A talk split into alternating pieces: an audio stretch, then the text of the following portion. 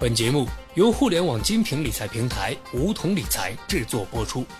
梧桐理财，诚诚恳恳做金融。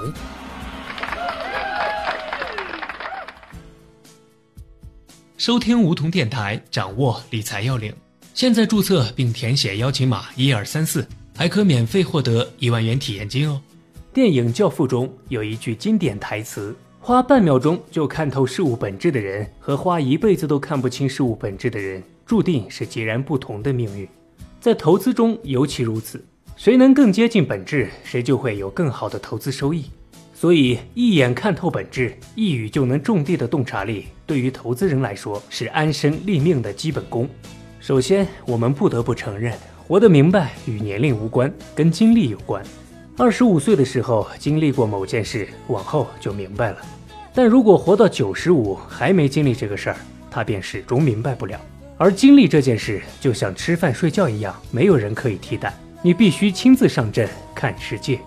看世界的方式无非两种：一种是读万卷书，一种是行万里路。二者缺一不可。读万卷书走不出去，最多是个书童；如果不读书，行万里路也只是个邮差。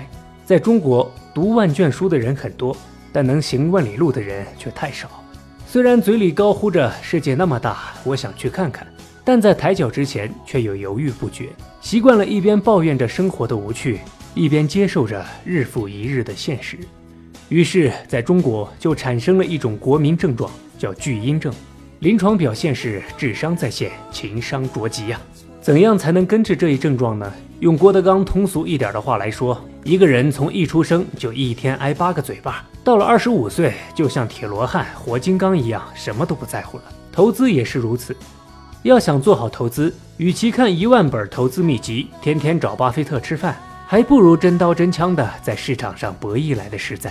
对于股票投资者来说，要想辨别真正有价值的股票和企业，就得参与几段成功和失败的创业经历。才能更加深入的了解一个企业的战略、管理、产品策略。当你亲眼目睹了许多从无到有、盛极而衰的商业案例后，当你亲身经历了人生的跌宕起伏之后，自然就会把世界看得更明白一些。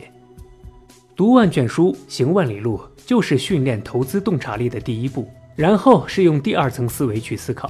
为什么这么说呢？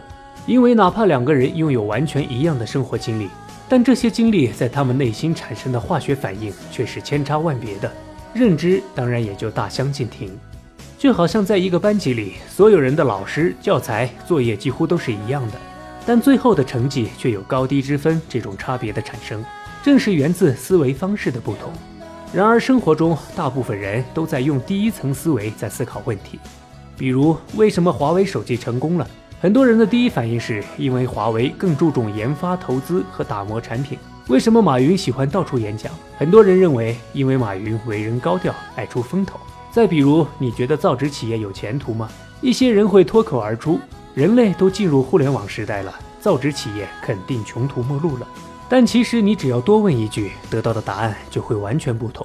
难道诺基亚和摩托罗拉就不注重产品研发吗？难道作为首富以及亚洲最大企业掌门人的马云，还需要通过演讲来出风头吗？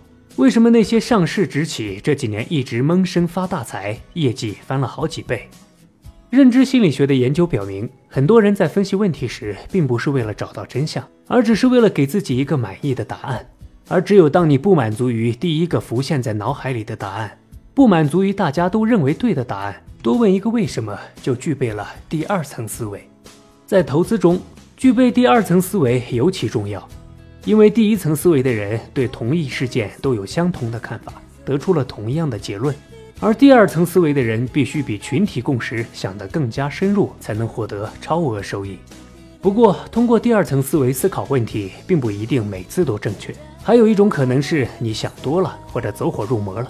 这个时候就需要第三个步骤：归纳和演绎，来检验你所认为的本质是否正确。